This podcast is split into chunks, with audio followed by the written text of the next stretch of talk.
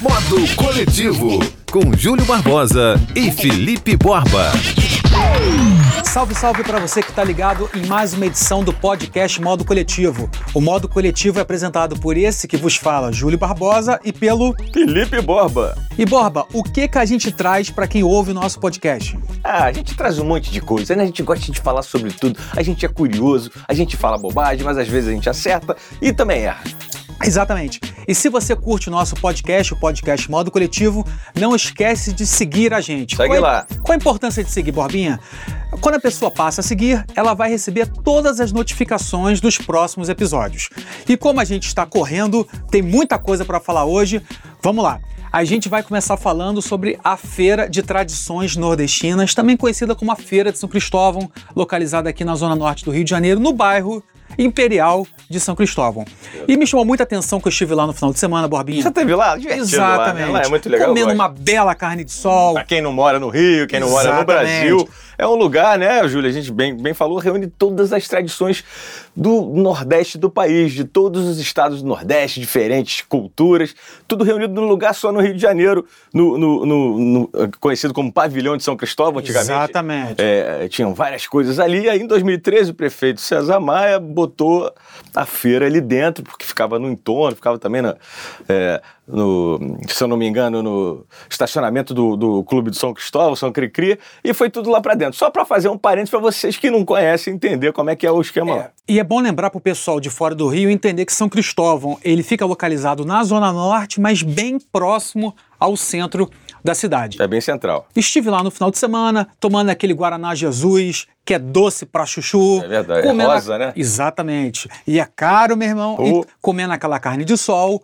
ouvindo um bom forró. Porque ao contrário de certos cariocas, é, a gente precisa entender que o Rio, que o Brasil não gira em torno do umbigo dos cariocas. É. Tem muita coisa legal acontecendo no resto do país. É, já não gira mesmo. Estive lá, Borbinha, comendo, como eu te falei, sentindo lá a experiência. E, aliás, a Feira de São Cristóvão é super barata, custa 5 reais para entrar, tem estacionamento, é muito fácil de chegar. Mas uma coisa me chamou a atenção negativamente, Borba. Diga. Que foi o seguinte: é, eu sou muito fã da cultura pernambucana, de Chico Sainz, de Alceu Valença, é, de Fred 04, Lenine.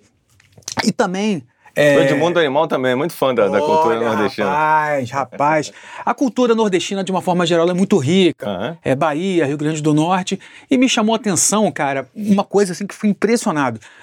Alguma, alguns estandes, né, que não são lojas, são os estandes, vendendo produtos falsificados que vêm do Paraguai, como camisa dos Beatles, com aquele Paul McCartney meio caidinho, aquele John Lennon com preguiça, sabe? É camisas falsificadas do BTS, que para quem não sabe são aqueles, arti é, aqueles artistas Coreanos, né? teens, né? Eles são coreanos. lá do, do, do outro lado do mundo. E eu fiquei pensando o seguinte, cara, na minha opinião, falta é, um quê de gestão na Feira de São Cristóvão, porque, Borbinha, eu senti a falta do seguinte: é, poderia ter é, a sessão, é, ou sessão, ou ala, ou a rua do Rio Grande do Norte, outra da Bahia, outra de Pernambuco, outra da Paraíba. E outra coisa, poderia falar especificamente de um João Cabral do Melo Neto, do Mivete Sangalo, por que não? De um Caetano, claro. do Gil. E eu sinto falta disso lá.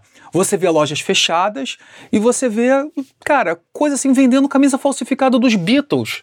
É, falsificação, né? Vender produto falsificado, seja do que for, é um mal do terceiro mundo, principalmente. Tem no mundo inteiro, mas é um mal do terceiro mundo. Mas eu entendo o que você, o que você quer dizer é colocar esse tipo de cultura num espaço onde é destinado a uma, a uma cultura nordestina, onde a gente vai para lá para para conhecer a riqueza, porque é como se fossem nações, né? Cada nação, cada estadozinho do Nordeste tem a sua cultura peculiar e assim é, eu diria até muito mais rica do que uh, a cultura do Sul, que é pasteurizada e misturada, assim, cosmopolita.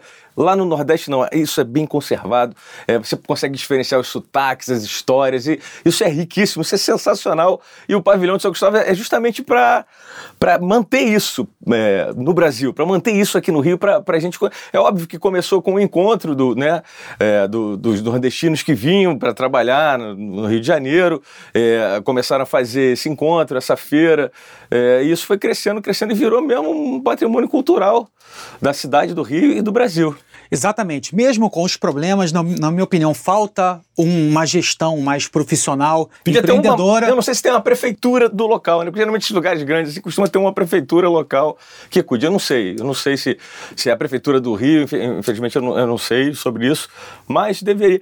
Sabe o que é engraçado, rapaz? Isso foi construído nos anos 50, né? Esse pavilhão, né? Para ser um centro de convenções, na época do Juscelino Kubitschek. E o, o empreendimento foi do empresário conhecido como Joaquim Rola. Olha que beleza. Olha, olha. Sensacional. E é bom lembrar o seguinte, que mu- muitos cariocas não conhecem a Feira de São Cristóvão, e assim como o nosso Ricardo Bento, que proporciona toda essa estrutura aqui pra gente gravar. Ricardo Bento, que é o homem da Trix Sound Design. O, má- o mágico do, do design de som. Exatamente. Depois do Nordeste, ou melhor, da Feira de São Cristóvão, da Feira de Tradições Nordestinas, nós vamos para Nova Zelândia. Nova Zelândia, rapaz, aconteceu um caso curioso que eu acho que muita gente tem vontade de fazer isso. Né, o, o cidadão né, conhecido, é, rapaz conhecido como Josh Thompson, Josh Thompson, ele sentiu que ia ser mandado embora por um e-mail do chefe, né? E é, né, nós precisamos conversar sobre sua posição na empresa. Aí ele sentiu que ia tomar um pé na bunda e na Nova Zelândia é o seguinte, é uma, tem uma lei na Nova Zelândia que diz que quando você vai ser demitido, você pode levar um amigo, um parente, um cachorro, um papagaio para você se sentir confortado, porque é uma situação traumática para quem está tomando um pé na bunda. E o nosso amigo Josh teve a brilhante ideia de pagar 500 mangos para levar um palhaço com ele. Olha que beleza. Tem gente que nem precisa levar palhaço, porque quando vai ser demitido já tem palhaço já na empresa lá. E é bom lembrar o seguinte: se estava saindo da empresa e gastou 500 reais, deve ter recebido uma boa É, rescisão. uma, né? boa, uma boa rescisão. O rapaz, ele foi pra lá, né? E assim, a situação sensacional foi que enquanto ele- o, o chefe estava conversando com ele, o palhaço é, é, que foi contratado estava ao lado dele, ouvindo com ele e fazendo aqueles bichinhos com aquelas bolas. Aquele barulho. O chefe pediu até pra parar, que não estava conseguindo falar com ele, imagina. Fazendo aqueles negócios. E, e quando ele foi demitido, né? Chegou a. Então o chefe chegou, a, a gente não, não vai mais contar com você. Ele disse que o palhaço fez até mímica triste, assim, um... com aquele sapatão e tudo. Agora, Borbinha, se você tivesse a oportunidade de escolher alguém para te acompanhar numa possível demissão, não vale palhaço, quem você levaria? Pô, rapaz, é complicado, né? Eu, eu acho que eu, Um irmão, um amigo, um filho, um cachorro, é, um cachorro seria um legal. papagaio. Seria legal um cachorro, um cachorro. Aí já morde o cara que te mandou É, embora? não, não, um cachorro ou um papagaio, porque eles com certeza vão ter um pouquinho mais de, de presença de espírito e talvez até mais esperteza. Rapaz, é aquela história que tem chefe que não sabe gerir a empresa e tem chefe que não é bom nem para mandar alguém embora. E tem chefe, inclusive, que é até frouxo nessas horas. É verdade, já aconteceu com- comigo, É, coisa gente- a- bem é, então, parecida. A gente que já passou dos 30, né? A gente sabe, a gente já, já teve algumas demissões É na mais vida. fácil falar passar dos 30, né? É, já tivemos algumas demissões. Tem demissões muito curiosas. Tem demissões que você já espera, tem demissões que você até força, porque não, não, não tem mais condição de continuar. E tem demissão que você não espera. Essas que você não espera realmente são, é, merecem que um palhaço esteja do seu lado para te ajudar. E o nosso programa tá demais. A gente está voando pelo planeta Terra. A gente saiu da zona norte do Rio de Janeiro, fomos para Nova Zelândia e agora a gente vai para o velho mundo, Exatamente. Mais precisamente para Liverpool, na Inglaterra. a terra dos Beatles. É, quando a gente fala de Liverpool, todo mundo já imagina, ah, então vem a nota, ou vem a nota do, do, do clube, Liverpool, que tá arrebentando, ou vem a nota dos Beatles. E é uma nota dos Beatles, é verdade. A música Strawberry Fields, né, composta por John Lennon, ela foi escrita por John Lennon, mas está acreditada a Lennon e McCartney. Essa música é, foi inspirada pelo Strawberry Fields, que era, na verdade, é, um, um local que era uma espécie de orfanato, onde John Lennon morava perto, ele ia sempre ali para espairecer, para viajar, ficar olhando o mundo. E ele fez uma música, uma música é, né, um imenso sucesso, sucesso grandioso. E esse lugar, agora que era mantido pelo Exército da Salvação, lá no- no- no- em Liverpool, ele vai ser aberto para visitação pública, porque até então as pessoas, mais de 60 mil pessoas que vão todo ano lá para conhecer, ficavam só no portão ali olhando como o John ficava. Agora ele vai ser aberto, eh, o Exército da Salvação eh, vai abrir, quer dizer, já está aberto, já você já pode conhecer, já pode entrar, conhecer o, o- né, eh, o local, vão ter vários cafés assim para você se sentir aconchegado e museu também com a história, a vida de John Lennon e obviamente dos Beatles. Ele vai, vai ser um lugar acolhedor para todo mundo. Eu tenho certeza que John Lennon ia adorar isso. E na sua opinião, qual é a melhor música dos Beatles? Ah, não tem como. É, impossível, né, cara? Não Uma tem. só. Não, não tem. É tipo você chegar, qual é a melhor, o melhor carro da Ferrari? Não tem, é difícil escolher, não tem. Eu tenho uma certa cisma. Hum. Eu gosto muito do Sepultura, cresci ouvindo, tenho tatuagem do Sepultura. E a música que eu mais gosto do Sepultura é Born Stubborn, que nunca foi tocada e nunca foi single. E minha música preferida dos Beatles, dos Beatles é Helter Skelter, Ah, Helter Skelter é uma música sensacional. que foge um pouco do- dos singles, né, de Bem mais famosos, vigorosa. né?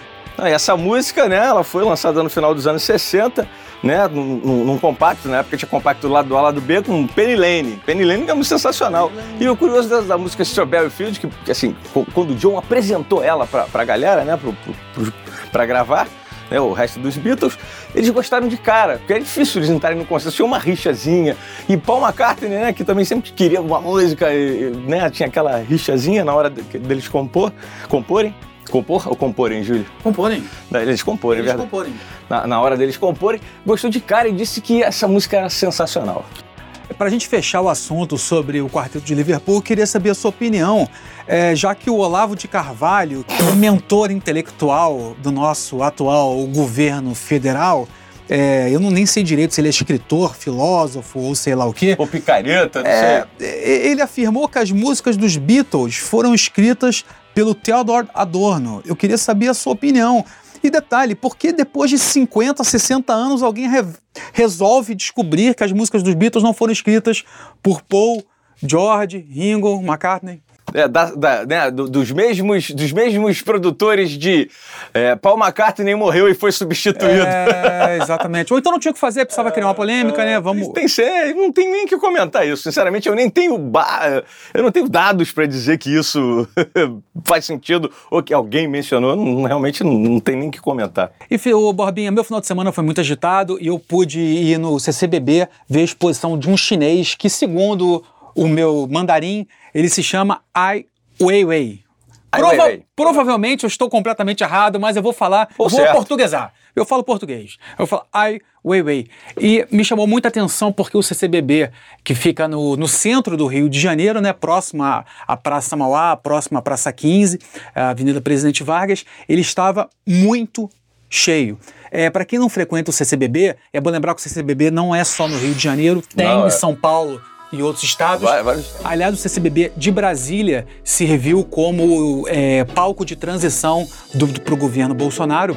É, o CCBB ele tem uma programação muito bacana. Eu pude ver lá a exposição do Basquiat, a exposição da DreamWorks, a exposição do Miles Davis, tudo gratuito, tudo muito legal. Rodan passou por lá. Exatamente. Tem eventos, é, tem peça de teatro, tem cinema, é sempre muito cheio, com qualidade, metrô perto. Eu queria saber o seguinte, eu queria tabelar com você, porque vira e mexe eu escuto que brasileiro não gosta de cultura. Eu queria te perguntar o seguinte, na sua opinião, brasileiro não gosta de cultura ou o brasileiro não é acostumado a é, absorver certos tipos de cultura. O brasileiro às vezes não ganha, porque o nosso salário mínimo até hoje não chegou a mil reais. Tem senador que ganha não sei quanto, ministro ganha não sei quanto. Qual é a sua opinião em relação ao brasileiro cultura? É, eu acho que quando a gente fala que não gosta de cultura é um negócio muito amplo que parece que só porque uma pessoa não quer assistir aquela exposição, não liga ou talvez não goste daquilo, ah, então não gosta de cultura. Não. Você, ah, né, culturalmente, você tem gostos que você não se interessa ou se interessa. Isso aí já é uma confusão que as pessoas fazem. Por, por não gostar disso ou daquilo, não gosta de cultura. E é muito mais fácil, né, para quem né, governa o país, falar que o povo não gosta de cultura ou até não querer que o povo goste de cultura. Eu não estou aqui culpando o governante é, da maneira, é, uma maneira vazia. Eu só estou dizendo que é mais fácil mesmo você não investir em cultura porque ah, o povo não liga, então você vai alimentando isso. Não liga, não entra dinheiro, não precisa investir, não é cobrado. Isso gera um hábito, realmente.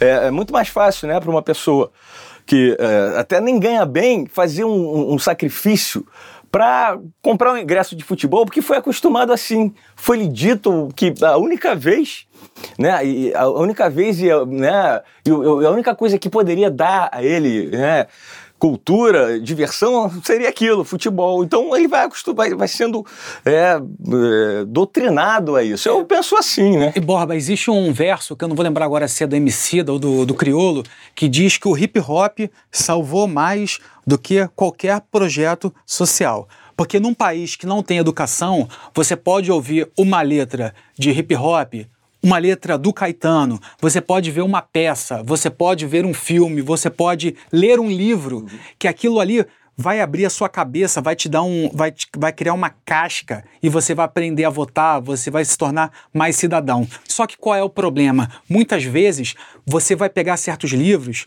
que você nem vai conseguir entender.